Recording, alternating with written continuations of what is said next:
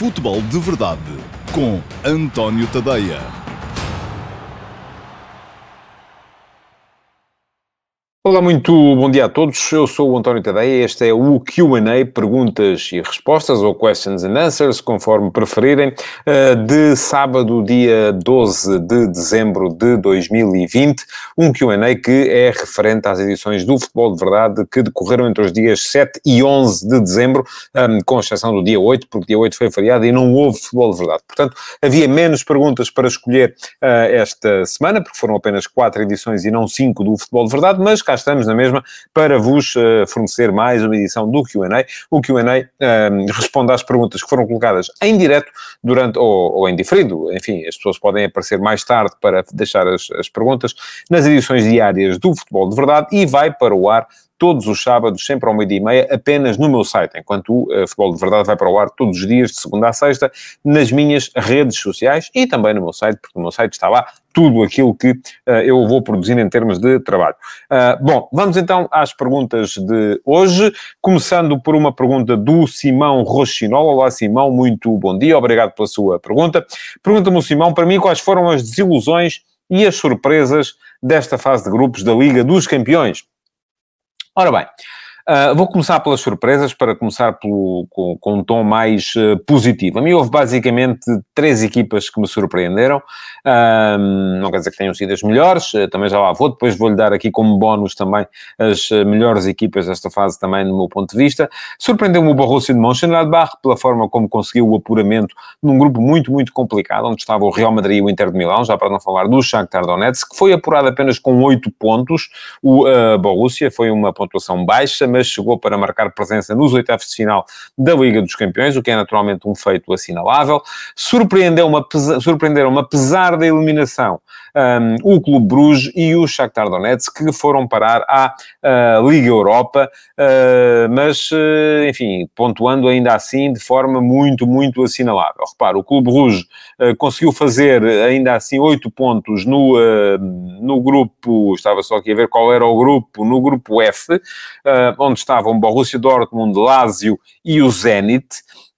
Oito pontos não chegaram para se qualificar, ao contrário daquilo que sucedeu com o Borussia de Mönchengladbach, mas ainda assim são uma boa prestação da equipa belga, e os belgas geralmente aparecem na Liga dos Campeões apenas para fazer uh, figura de corpo presente, da mesma forma que me surpreendeu pela positiva o Shakhtar Donetsk, que também somou os mesmos oito pontos, mas uh, no grupo B, o tal grupo onde estavam Real Madrid, uh, Inter de Milão, perdão, e Borussia de Mönchengladbach. Também ficou fora, Bruges e Shakhtar passaram para a Liga Europa. Ora bem, vamos então às desilusões. Desilusões, basicamente, quatro equipas. O Inter de Milão acima de todas, porque ficou fora da Europa, não, não seguiu sequer uh, para a fase seguinte da Liga Europa, uh, tendo somado seis pontos, só ganhou um jogo, em seis, ganhou o jogo fora contra o Borussia de Mönchengladbach, uh, mas somou apenas seis pontos e foi o último classificado do grupo B, portanto não conseguiu sequer, perdão, apurar-se para uh, os 16 avos de final da Liga Europa. Depois, uh, desilusão também, e acima de todas, o Manchester United, apesar de ter seguido para a Liga Europa, o United acabou por ser eliminado das Champions e tinha equipa para pensar um bocadinho mais eh, na fase seguinte também. Uh, ficou no grupo H com o Paris Saint-Germain e o Rasenball Leipzig, que passaram para a fase seguinte, somou 9 pontos, foi mais do que, por exemplo, o Borussia de Mönchengladbach, que foi apurado, mas uh, ficou fora porque uh, estes nove pontos foram conseguidos num grupo onde estava o Istanbul Başakşehir. E para o, a eliminação do United, que segue para a Liga Europa, terá contribuído em grande parte a derrota sofrida em Istambul, naqueles que foram os únicos três pontos somados pelo Istanbul Başakşehir na competição, uh, mas que foram o suficiente para afastar o United da fase seguinte da Liga dos Campeões. Ainda desilusões, embora enfim, não esperava que se apurassem, uh, sou muito honesto, mas desilusões porque acho que somaram menos pontos do que aqueles que, uh, à partida, o seu valor justificaria. O Olympique de Marselha, uh, que somou 3 pontos no grupo do Flóculo do Porto e do Manchester City, 3 pontos que conseguiu em casa contra o Olympiacos, que somou os mesmos 3 pontos e seguiu para a Liga Europa, mas o Marselha ficou fora das provas europeias, e o Zenit de São Petersburgo, que foi, juntamente com o Ferencváros da Hungria, enfim, aí já era de esperar. E com o Stade Rennes da França, também uma desilusão, a equipa mais fraca desta fase de grupos, somou apenas um ponto. Ora, um ponto para o Zenit na fase de grupos da Champions é pouco. Já lhe tinha prometido um bónus. As melhores equipas desta fase, para mim, foram uh, o Bayern Munique e o Manchester City. Aliás, não é para mim, basta olhar para as classificações. Ambos somaram 16 pontos. O Bayern só se deu um empate no jogo fora com o Atlético de Madrid. O City também só se deu, se deu um empate no jogo fora com o Flóculo Porto. Um, os melhores ataques foram os do Bayern com 18 golos, seguido do Borussia de Mönchengladbach uh, com 16. E daí também a tal... Uh, o tal destaque deve ser dado à equipa do Borussia de Mönchengladbach, que teve o segundo melhor ataque, e os dois melhores ataques da prova neste momento são de equipas alemãs. As melhores defesas são de equipas inglesas. À frente de todas o Manchester City, sofreu apenas um golo, marcado por Luís Dias eh, logo no início do primeiro jogo, enquanto o Chelsea sofreu dois. Logo a seguir aparece o Liverpool com três e o Flóculo Porto, também uh, um destaque pela sua, pelo seu comportamento defensivo nesta fase da, da competição. E pronto. Uh, fica respondida então a sua pergunta, Simão. Um, passo à pergunta seguinte. Tenho que procurar aqui. Ora, aí está. Vem do Rui Pedro. Muito bom dia, Rui Pedro. Obrigado pela sua pergunta também. E pergunta-me, Rui Pedro, na minha opinião, qual é a equipa favorita a ganhar a Liga dos Campeões esta época? Ora, por tudo aquilo que já disse há bocado, eu destacaria. Hum, vou destacar cinco equipas. Acho que há cinco equipas em condições de ganharem a Champions este ano. Já se sabe que eh, não podemos olhar apenas para uh, aquilo que é o rendimento neste momento, temos que olhar para o potencial. Um, enfim, é inevitável que lá coloque o Bayern de Munique e o Liverpool, que foram os dois últimos campeões da Europa, e neste momento nem um nem outro estão, uh, enfim, conseguiram, obviamente, boas pontuações e bons scores, uh, melhor o Bayern que o Liverpool, que ainda assim se deu alguns pontos pelo caminho nesta fase de grupos, mas são os últimos dois campeões europeus e duas equipas uh, de elevadíssimo potencial. Eu a esta juntaria o Manchester City, eh, porque me parece que começa a ser a altura de Guardiola justificar o investimento que eh, foi feito ehm, pelo, pelo grupo económico do Abu Dhabi eh, para começar a, a apresentar resultados também a nível internacional. E o City pareceu muito sólido Uh, mais, tem mais possibilidades, do meu ponto de vista, de ganhar uma prova como a Champions do que uma prova uh, como a Premier League inglesa, porque um, é uma prova um, com menos jogos. Um, e apesar de achar que o City tem este ano pior equipa do que teve nos últimos dois anos, se calhar uh, este pode ser o ano para, para lá chegar. Uh, e eu a estes três juntaria ainda por uma questão, uh, por achar que o Atlético de Madrid está muito sólido também este ano e por achar que o Real Madrid vai naturalmente melhorar daqui para a frente, acho que também tem a hipótese de lá chegar. Não acredito muito na hipótese de o campeão da Europa poder vir a ser a Juventus de Cristiano Ronaldo. Um, acho que falta futebol à equipa, uh, apesar de ter uh, o Cristiano, que é, que é sempre um, um craque, mas acho mais difícil que isso possa vir a acontecer. Portanto, já destaquei cinco. Se me disser assim, olha, mas tenho que destacar um, eu diria Bayern, parece uma equipa mais forte da Europa ainda neste momento, um, embora daqui até lá, daqui até maio, muita coisa possa, possa mudar. Mais uma pergunta para hoje vai para o Ricardo Silva, uh, e esta é uma pergunta dupla. Uh, Pergunta-me o Ricardo Silva, Vertonga na capitão, imagina o Jardel e o Pizzi. Isto pode abalar um balneário, Jesus não sou melhor, comenta o Ricardo Silva. E pergunta-me o Mateus Bastos, mas agora dá-se a braçadeira de capitão a um jogador como um favor? Bom, um, de facto achei estranho, não, não, não me parece muito normal. Uh, já achei estranho que o Otamendi tivesse sido nomeado capitão de equipa quando chegou ao Benfica, quando tinha acabado de lá chegar, uh, e uh, parece-me estranho também que tenha vindo a acontecer com Vertonghen no jogo em Liège, enfim, o jogo era na Bélgica, havia essa componente do jogador ser belga, ser titular da seleção belga, mas não há sequer ali uma, uma questão de empatia com os adeptos presentes, de, de enfim, porque não havia adeptos, não é? Portanto, ah, não creio que isso faça, de facto, muito sentido. Eu acho que enfim, o Jorge Jesus já explicou, quando foi a questão do Otamendi, quais são os critérios dele para uh, escolher um capitão. Eu, na altura, escrevi sobre o tema. Um, sou franco quando lhe digo que, quando vos digo que não, não, não, não me incomodou que Otamendi tivesse sido capitão por ele ser um jogador com passado no Futebol do Porto, e era isso que muita gente vinha questionando. Uh, Incomoda-me por ser um jogador sem passado no clube e sem, uh, à partida, grande influência no balneário, a não ser que, de repente, ele tenha lá chegado e uh, 15 dias depois já era quem mandava naquilo tudo. Uh, e a mesma coisa diga acerca do Vertonghen. São jogadores com passado internacional, uh, com grande credibilidade além fronteiras, mas eu acho que para ser capitão de uma equipa, sobretudo de uma equipa que tem um passado também ele grandioso, como é o caso do Benfica, um, deve-se olhar para alguém que tenha também a capacidade para unir o balneário pelo, pela presença repetida um, nesse mesmo balneário ao longo dos, dos tempos. Não é o caso nem do Vertonghen, nem do Otamendi, e foi isso que achei uh, estranho. A justificação também não me convenceu. Portanto, uh, acho que foi um faux pas. Uh, não me parece que tenha sido uma atitude uh, correta. Mas, enfim, é uma questão de opinião. O Jorge Jesus achará uma coisa radicalmente diferente. Seguimos para mais uma pergunta, vai para o André Tomás. Olá, André, bom dia, obrigado pela sua pergunta. E pergunta-me André Tomás o que se passa com o mestre da tática. O mestre da tática é, como uh, saberão, Jorge Jesus. E depois opina o André Tomás. A equipa do Benfica parece que não tem ideias. Jorge Jesus muito limitado a sobreviver de lances individuais. Uh, ora bem, eu tenho uma teoria para este, para este caso e, e já agora pedia ao João Piesco que me apoia nesta, um, nesta edição do uh, Q&A que colocasse também já a pergunta seguinte, a quinta pergunta de hoje, uh, que vem do Luís Souza, e eu vou lê-la também porque está relacionada, e pergunta-me o Luís Souza, uh, aliás ele diz, a pergunta que lhe fiz e ainda não me respondeu, portanto já teria feito numa edição anterior. Jorge Jesus está a fazer um bom trabalho? Ora bem, vou responder aos dois de uma assentada, porque o tema é o mesmo.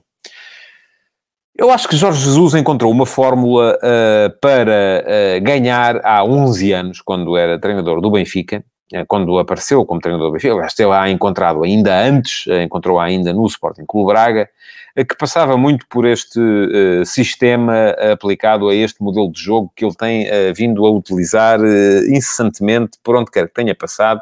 Usou no Benfica, já tinha usado no Braga, usou no Sporting, usou no Flamengo e está a continuar a usar no Benfica. Claro que haverá aqui pequenas evoluções, há questões que mudam, que se faz assim ou que se faz assado. As bolas paradas, ele vai encontrando novas maneiras de, de as trabalhar e isto acaba por mudar também alguma coisa, mas a raiz uh, continua a ser a mesma. Intensidade, uh, vertigem, uh, velocidade na entrada do último terço e tudo a partir de um posicionamento em 4-1-3-2, para o qual, esta é a minha opinião, este plantel do Benfica não está preparado. Essa é a questão. o 4-1-3-2 que Jesus, de que Jesus gosta precisa de um 6 com melhor capacidade defensiva, coisa que a equipa neste momento não tem, um 8 com capacidade para equilibrar atrás e à frente e ao mesmo tempo adicionar uh, volume criativo à equipa, coisa que a equipa do Benfica neste momento não tem, ou melhor, para ter um 8 criativo como Pizzi ou Chiquinho ou Darap, perde uh, uh, capacidade defensiva. Uh, e, além disso, precisa de uma linha defensiva mais bem trabalhada, e isso o Benfica pode vir a ter com o tempo, leva tempo também. É preciso que as pessoas não queiram, de repente, que as coisas sejam feitas de um momento para o outro. Portanto, eu se tivesse que avaliar estes primeiros uh, cinco meses de Jorge Jesus nesta segunda fase do Benfica, e se me perguntasse, como perguntou o Luís Souza, se o Jorge Jesus está a fazer um bom trabalho, eu diria que não. Não por duas razões. Não porque uh, a equipa ainda não está a jogar aquilo que ele com certeza quererá e imaginará, e não porque antes disso uh, o Benfica não trabalhou, no meu ponto de vista, suficientemente bem no mercado para poder dar, gastando tudo aquilo que gastou, uh, para poder dar ao treinador os jogadores que de que ele precisava para o seu sistema barra modelo de jogo. E aí a responsabilidade é também do Jorge Jesus, porque foi também ele que uh, indicou boa parte dos, uh, dos jogadores. Ora, uh, isto não quer dizer que ele não tenha capacidade para vir a reverter a situação. Eu não sou adepto de que, pelo menos, quando as competições estão alcançáveis, e o Benfica, atenção, está a dois pontos do primeiro classificado na Liga, já não pode fazer carreira na Liga dos Campeões, foi a única coisa que perdeu, mas está apurado para os 16 aves de final da Liga Europa, um, perdeu muito dinheiro ao não entrar na fase de grupos da Liga dos Campeões, é verdade, uh, está na Taça da Liga, está na Taça de Portugal, portanto, uh, eu não sou apologista uh, de que quando as competições ainda estão alcançáveis, os treinadores sejam, sejam feitos aos treinadores um julgamento como aquele que muita gente já quer fazer ao Jorge Jesus. Há que dar tempo ao tempo. Acredito que uh, ele com certeza vai melhorar a equipa, nem que seja preciso ir gastar mais dinheiro e buscar mais jogadores no mercado de janeiro. Uh, mas uh, acho que, portanto, olhando para aquilo que já foi feito, o veredicto é chumbo, é negativo, mas não quer dizer que ele não possa vir a reverter a situação uh, nos próximos meses e ainda vir a terminar a época uh, com uh, bons resultados e com conquistas que os adeptos do Benfica com certeza quererão. Um, portanto, respondendo ao André Tomás, um, a equipa parece que não tem ideias, a equipa não tem os jogadores para as ideias. E se calhar, quando muito, aquilo que me parece é que o Jesus, uh, das duas uma, ou muda o plantel ou muda o sistema, uh, porque uh, as coisas neste momento não estão a encaixar uma na outra. Portanto, não é equipa que não tem ideias, não tem a capacidade para as executar, não tem jogadores para as executar e o treinador também não está a ter capacidade para mudar as ideias e os adaptar aos jogadores que tem ao seu dispor. Portanto, o que é que acaba por sobressair? Aquilo que diz o André Tomás, muitas vezes uh, iniciativas individuais um, a salvarem os jogos ao, ao, Benfica. Mas também, atenção, muitos jogos o Benfica coloca-se em má situação por causa de erros individuais. Também já aconteceu. Também não é uma questão uh, sistémica, por muito que queiram fazer-me crer do contrário. Mais uma pergunta para hoje também tem a ver com o Benfica. Vai para o Hugo Correia. Olá, Hugo. Bom dia. Obrigado pela sua pergunta. Pergunta-me o Hugo se o Alton Leite é melhor que o Odisseias. Olha, eu acho que não. Uh, eu, se tivesse que escolher um entre os dois, escolhia o Odisseias, o Vlacodimos. Portanto, não, não acho muita piada essa ideia de chamar Odisseias ou Vlacodimos, que era um jogador que já tinha nome feito antes de chegar ao, ao Benfica, e o nome era Vlacodimos, não era Odisseias. Aqui é que nós chegamos cá e passou a ser o Odi e o Nico e o... Enfim, não vou, não, não, não vou muito à, à bola com esse tipo de, de simplificações. Um, creio que o Vlacodimos é melhor guarda-redes, uh, sobretudo entre os postos. Uh, o Eldon poderá ser melhor a sair dos postes e é melhor, do meu ponto de vista também, a jogar com os pés. Uh, mas, uh, se tivesse que escolher um entre os dois, eu escolheria Flaco Dimos. Agora, percebo perfeitamente que, tendo dois bons guarda-redes, e são os dois indiscutivelmente bons guarda-redes, o Jorge Jesus vai equilibrando os jogos entre um e o outro.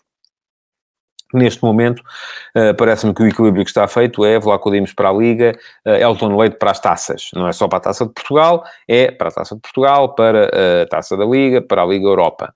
Uh, e estou curioso de ver quem é que vai jogar uh, pelo Benfica agora no jogo contra o Vila Franquense na próxima eliminatória da Taça de Portugal, se é Elton Leite ou se poderá eventualmente aparecer o Silar, terceiro guarda-redes, uh, que também com certeza precisará de uns minutinhos para dizer que também contribuiu para se manter ligado àquilo que é o futuro da equipa.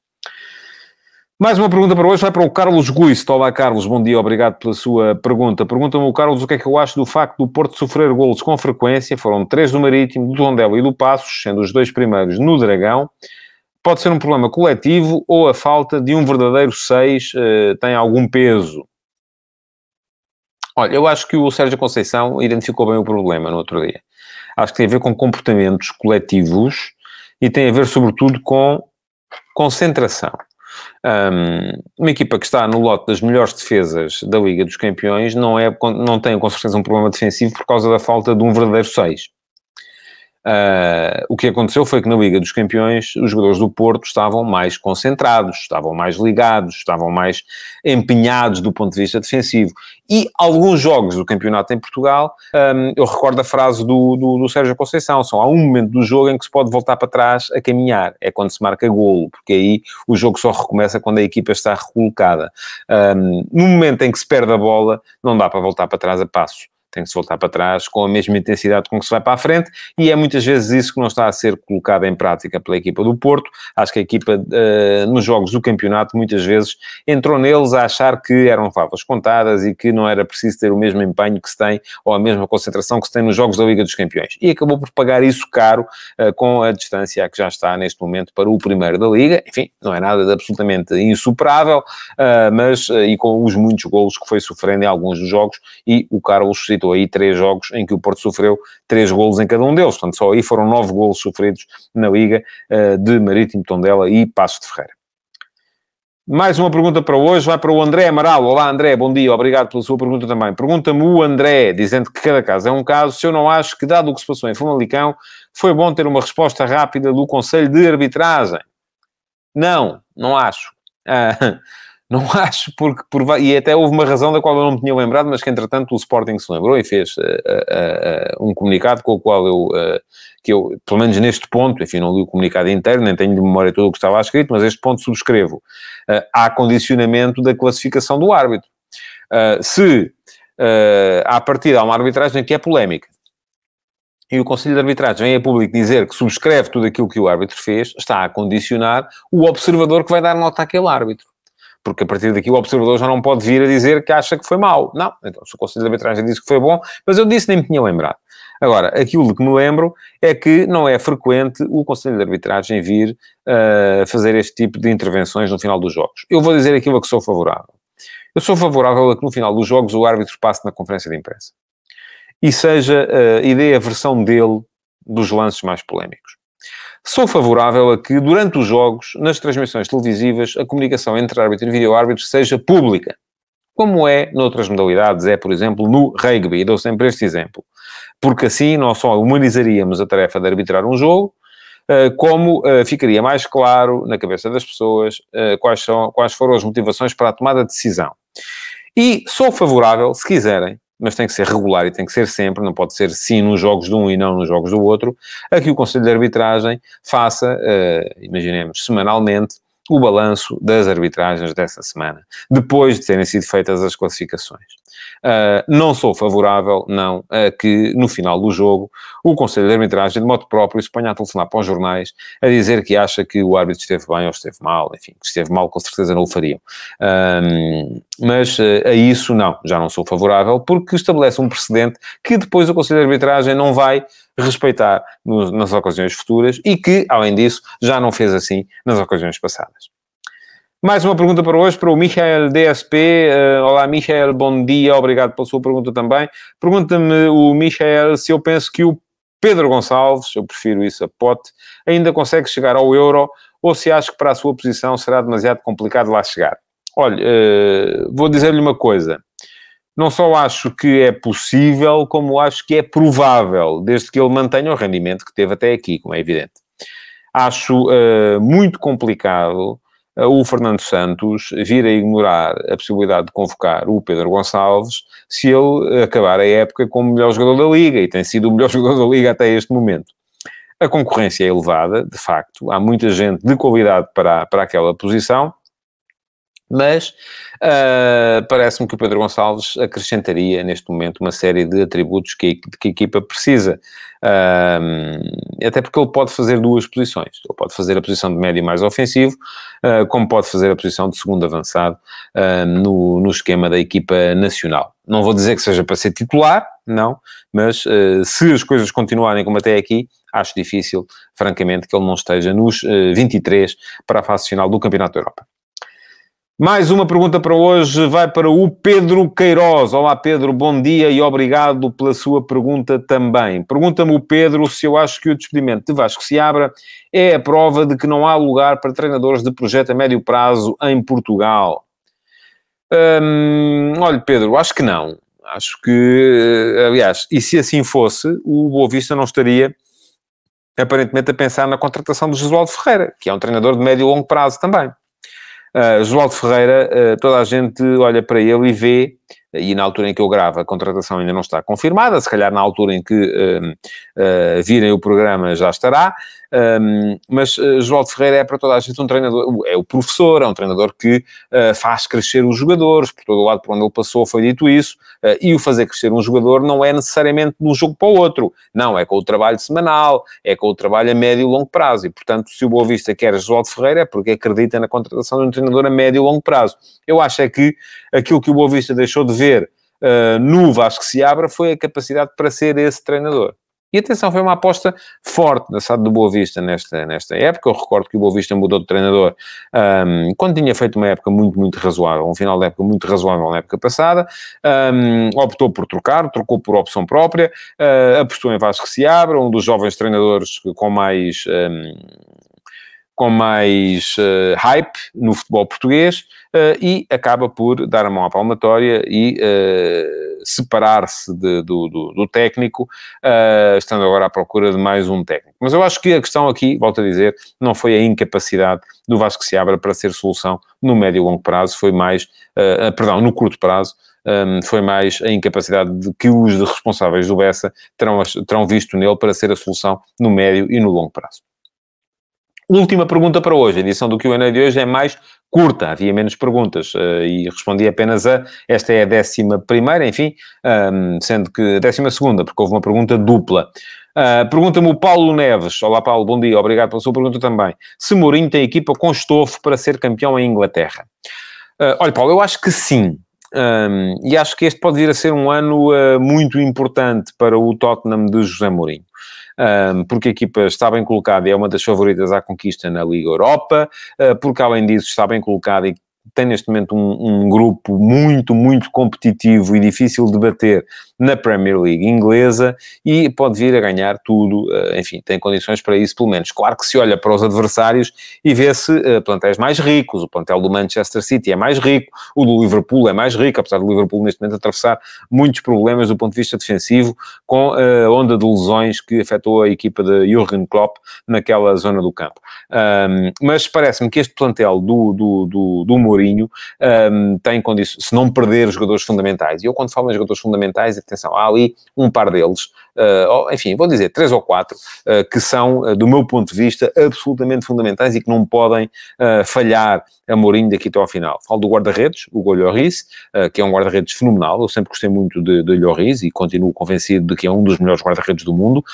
falo depois do médio centro dinamarquês, do uh, Oiberg, um, que uh, me parece ser o segredo mais mal guardado desta equipa do Tottenham, porque é um jogador uh, fenomenal na recuperação, na, no equilíbrio, na distribuição do jogo, portanto parece-me um jogador uh, que está a pagar e muito bem o dinheiro que o clube investiu nele, e falo depois, sobretudo, nos, na parceria entre o Harry Kane, melhor jogador da Premier League neste momento para mim, e o Son. Uh, os dois são uma garantia de golos em qualquer momento. Os outros, enfim, convém o plantel ter uh, capacidade para os substituir, uh, mas se falta o Eric Dyer, entre outros jogadores, se falta o Lo Celso entre o Ndombele, enfim, se falta o...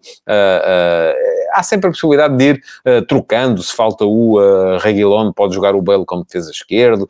Não, não me parece que haja uh, grandes, grandes problemas uh, para o Tottenham, se, se, enfim, não pode perdê-los todos ao mesmo tempo porque não tem um plantel com profundidade necessária, uh, mas se perder um vai sempre entrando outro. Agora, os quatro jogadores de que falei, Lloris, Oiberg, Kane e Son, parecem fundamentais para que o uh, José Mourinho consiga chegar ao final da época na invejável posição em que está neste momento, que é de discutir o título de campeão da Premier League, depois de já ter sido campeão com o Chelsea, vir a consegui-lo com o Tottenham seria uma proeza um, assinalável. Bom, chega ao fim o Q&A de hoje, queria agradecer-vos por terem estado aí desse lado e um, sugerir-vos que uh, podem na mesma partilhar esta edição do Q&A, porque há aí um botãozinho que permite fazê-lo e uh, se as vossas perguntas perguntas foram respondidas, merece a pena uh, colocar esta edição nas vossas redes sociais também. Uh, muito obrigado por terem acompanhado o Futebol de Verdade durante a semana, por terem deixado e por terem visto este Q&A de hoje. Um resto de bom fim de semana, vejam futebol e até segunda-feira em mais um Futebol de Verdade. Futebol de Verdade, em direto de segunda a sexta-feira, às 12h30